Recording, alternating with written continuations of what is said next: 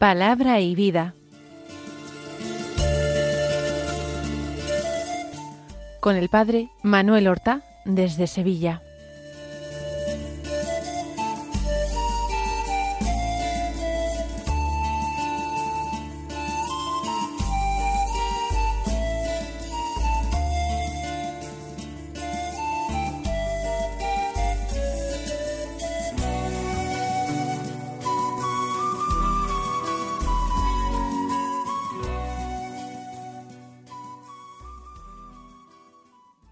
En el nombre del Padre y del Hijo y del Espíritu Santo. Amén. Alabados sean Jesús y María.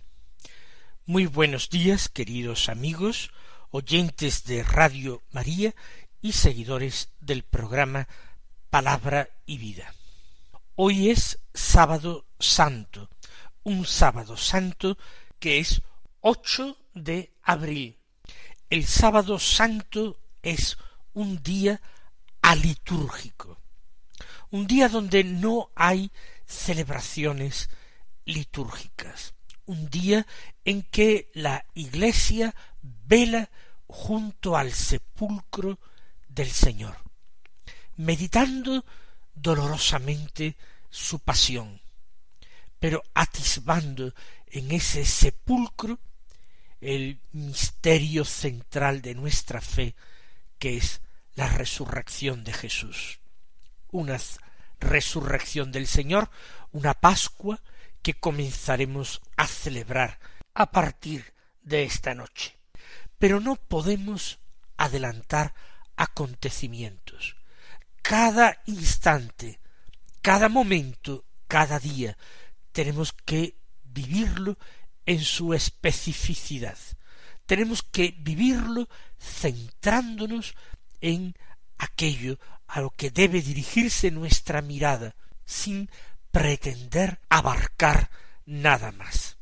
Así pues, hoy nos sentamos tranquilamente junto al sepulcro y vamos repasando interiormente todo aquello que hemos contemplado a lo largo de la Semana Santa, desde la entrada del Señor en Jerusalén el domingo de Ramos, hasta sus últimas palabras en la cruz el Viernes Santo, hasta su expiración en la cruz, hasta su inclinar la cabeza entregando el Espíritu.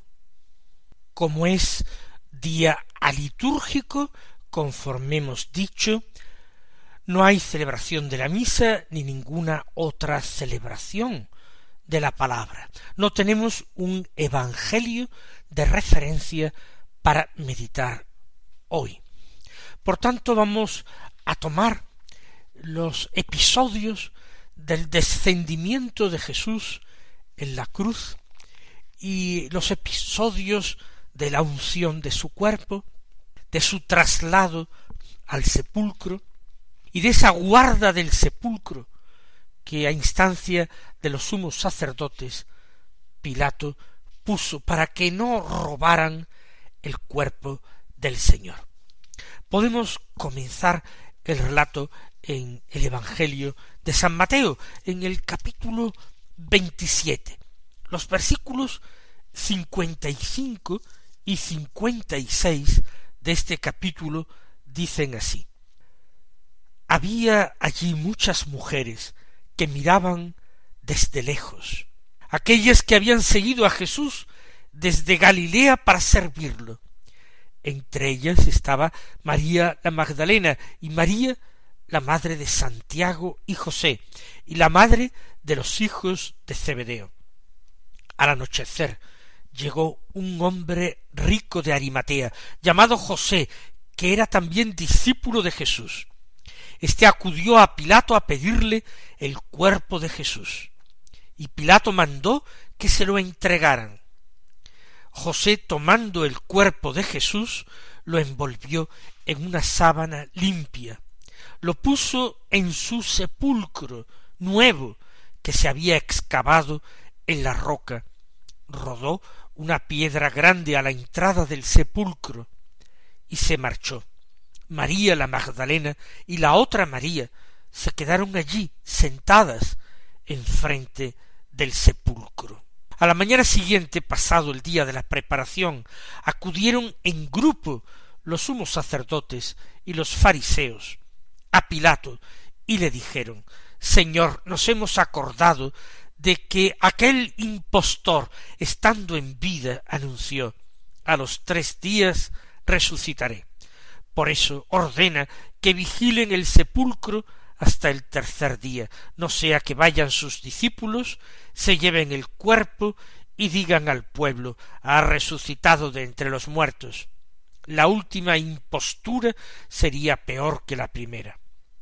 Pilato contestó Ahí tenéis la guardia, id vosotros y asegurad la vigilancia como sabéis.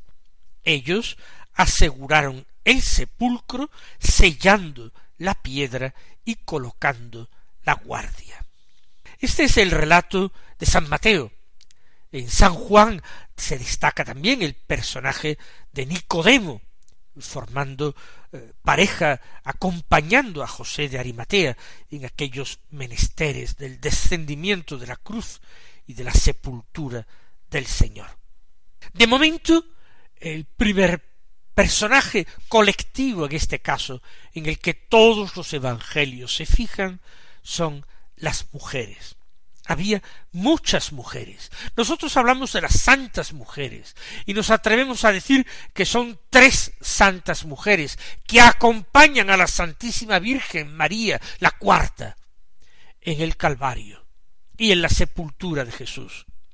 Sin embargo, Mateo habla de muchas mujeres que miraban desde lejos y que eran discípulas aquellas que habían seguido a Jesús desde Galilea para servirlo.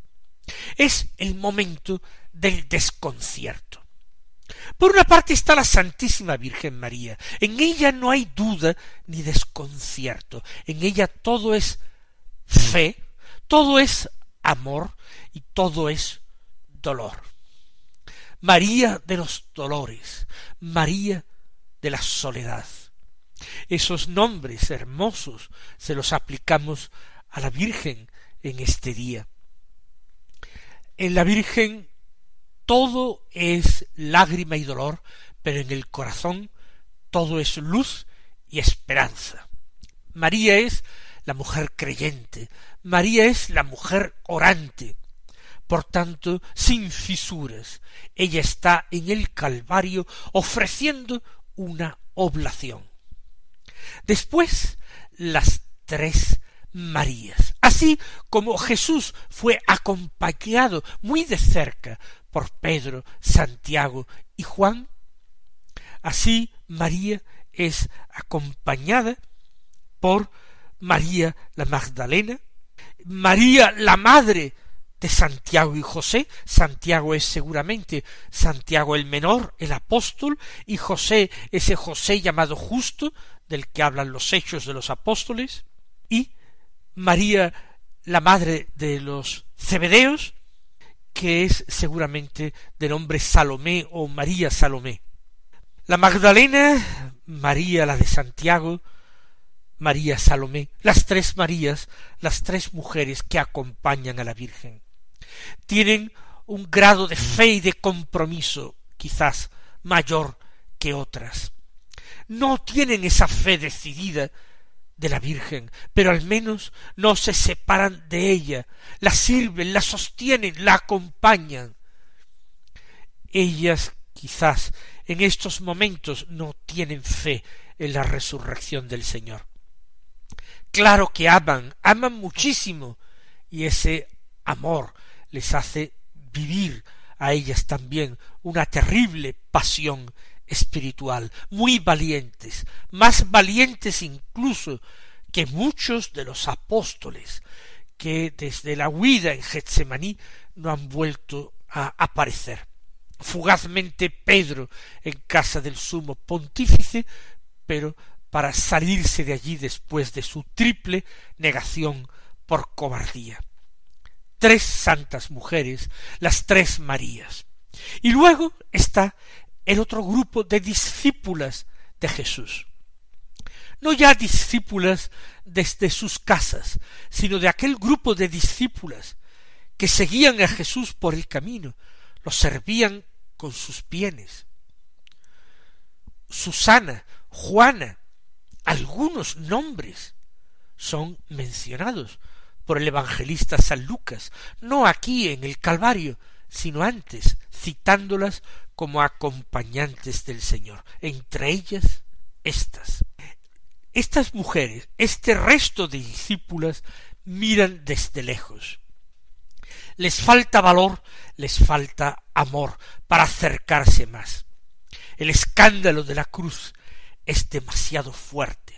Al menos están allí, al menos contemplan al crucificado. Al menos en ellas se hace realidad aquella profecía del Señor.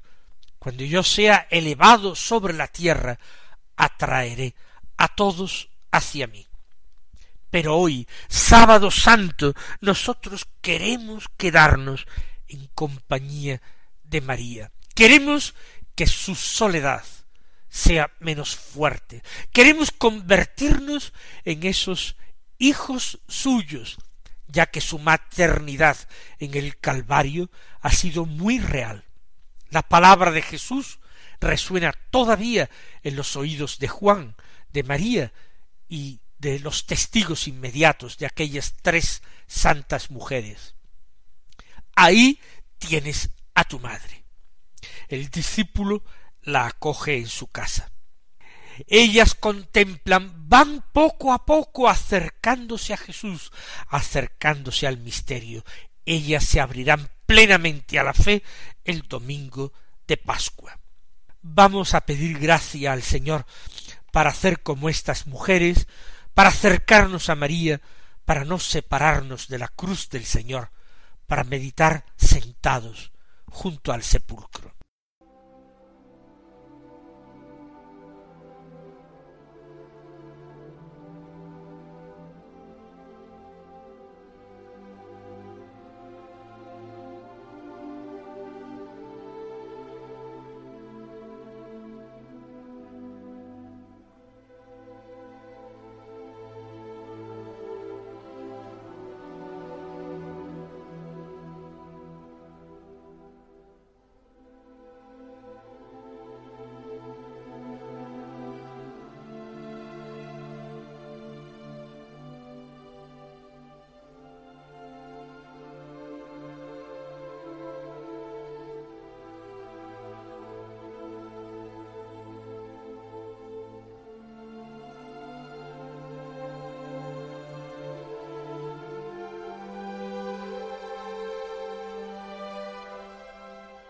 Al anochecer de aquel día, dice, llegó un hombre rico de Arimatea, llamado José, que era también discípulo de Jesús. Uno se pregunta por qué aparece a esta hora en que había de prepararse ya la Pascua, aquella hora en que parecía que todo estaba perdido, porque el Señor había muerto en la cruz y sus discípulos estaban huidos, desaparecidos.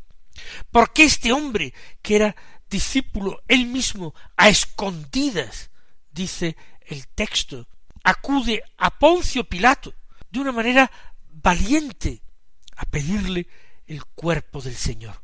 En un momento en que no tenía nada que ganar, en un momento en que todo lo podía perder. Y es que es la hora de la gratuidad una hora donde no se buscan recompensas, donde se abandona a un lado todo temor, donde sólo se habla de amor, donde sólo habla el amor. Me llama siempre la atención que en este momento la gratitud de nuestra Madre la Santísima Virgen tuvo que ser inmensa. Como aquel hombre José de Arimatea, desconocido con toda seguridad para ella, este hombre rico, le brinda al cuerpo de su hijo aquel servicio de la sepultura, del sepulcro, del lienzo en que lo envuelve con tanto amor, la ayuda, la compañía, la fortaleza, la fuerza, los recursos. Todo eso le faltaba a aquella mujer pobre de Nazaret, María, que permanecía en sus lágrimas, en sus dolores y en su soledad. Le pide a Pilato el cuerpo de Jesús, facilita, nosotros diríamos, los trámites administrativos. Él reclama el cuerpo de Jesús como si fuera su pariente más cercano y se lo conceden. Y él toma el cuerpo de Jesús y nos lo imaginamos con mucho amor y con lágrimas, retirando los clavos que sujetan a Jesús a la cruz, permitiendo que su cadáver descienda sin violencia hasta el regazo incomparable de la madre. Allí sería una escena que haría llorar a las mismas piedras. Imaginamos las lágrimas que vertería el mismo José y Juan y las mujeres. El, llanto y el lamento por el hijo único. La sábana que trajo José de Arimatea era una sábana limpia, el sepulcro nuevo, todo lo mejor, excavado en la roca y allí mismo, al lado mismo del Calvario, y lo cerró con una gran piedra. María Magdalena y la otra María se refiere a la madre de Santiago. No sabemos qué fue de la tercera, Salomé quizás, se quedaron allí sentadas enfrente del sepulcro. Si la otra María era la madre de los Cebedeos, seguramente Juan y ella se llevaron a María la Virgen a la casa, para consolarla, para estar con ella, para servirla. Y las otras dos mujeres, Magdalena y María, la de Santiago, permanecen junto al sepulcro. Nuestro amor no sabe qué decidir, si quedarse todavía junto al sepulcro o irse con prontitud junto a María, acompañando a este pequeño grupo de tres. Pero mientras tanto, los enemigos de Jesús siguen activos. Ellos no se conforman con lo hecho.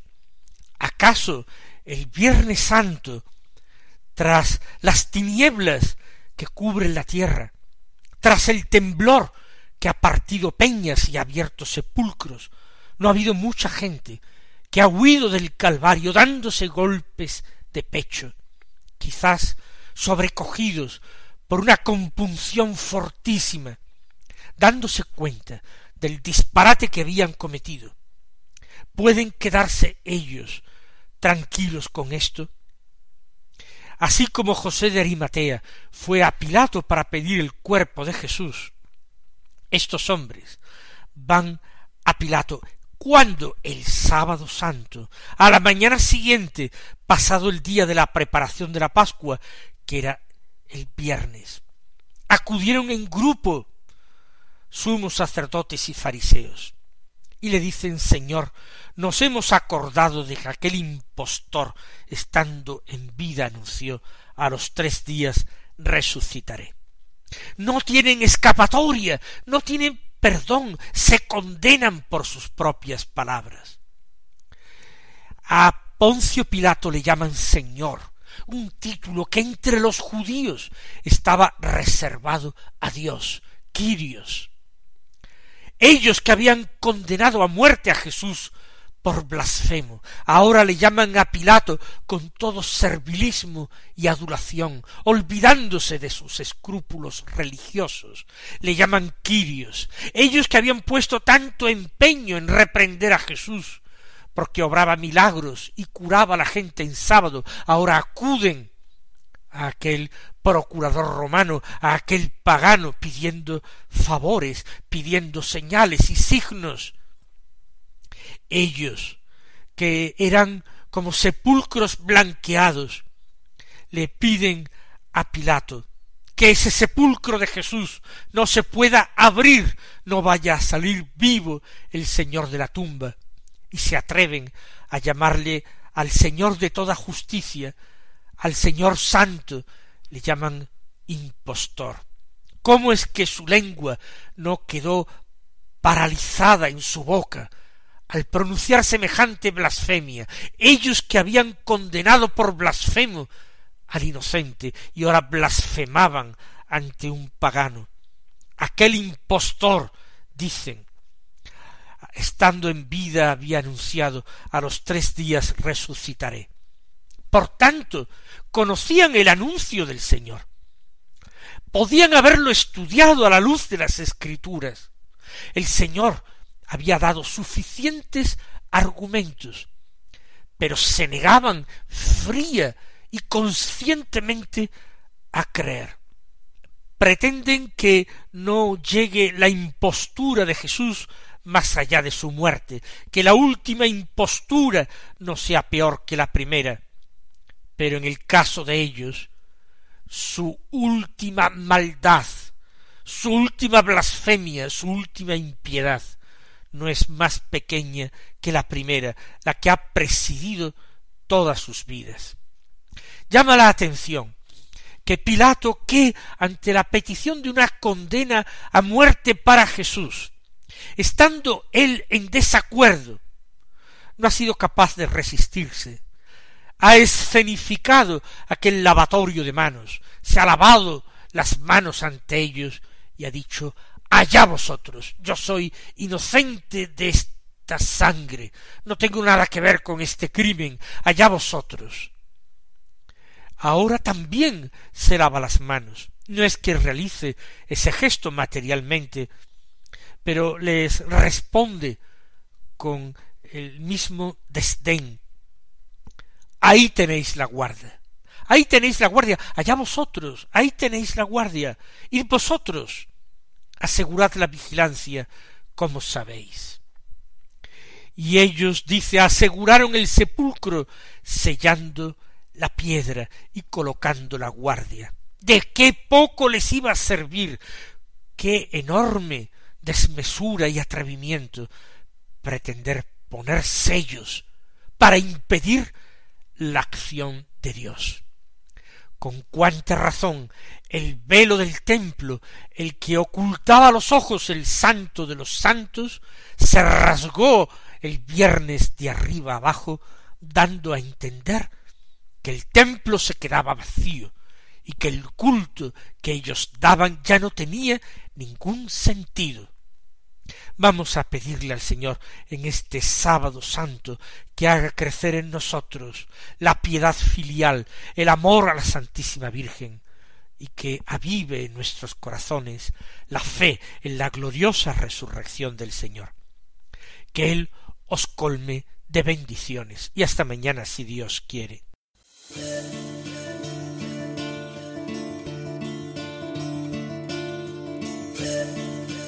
Han escuchado en Radio María Palabra y Vida,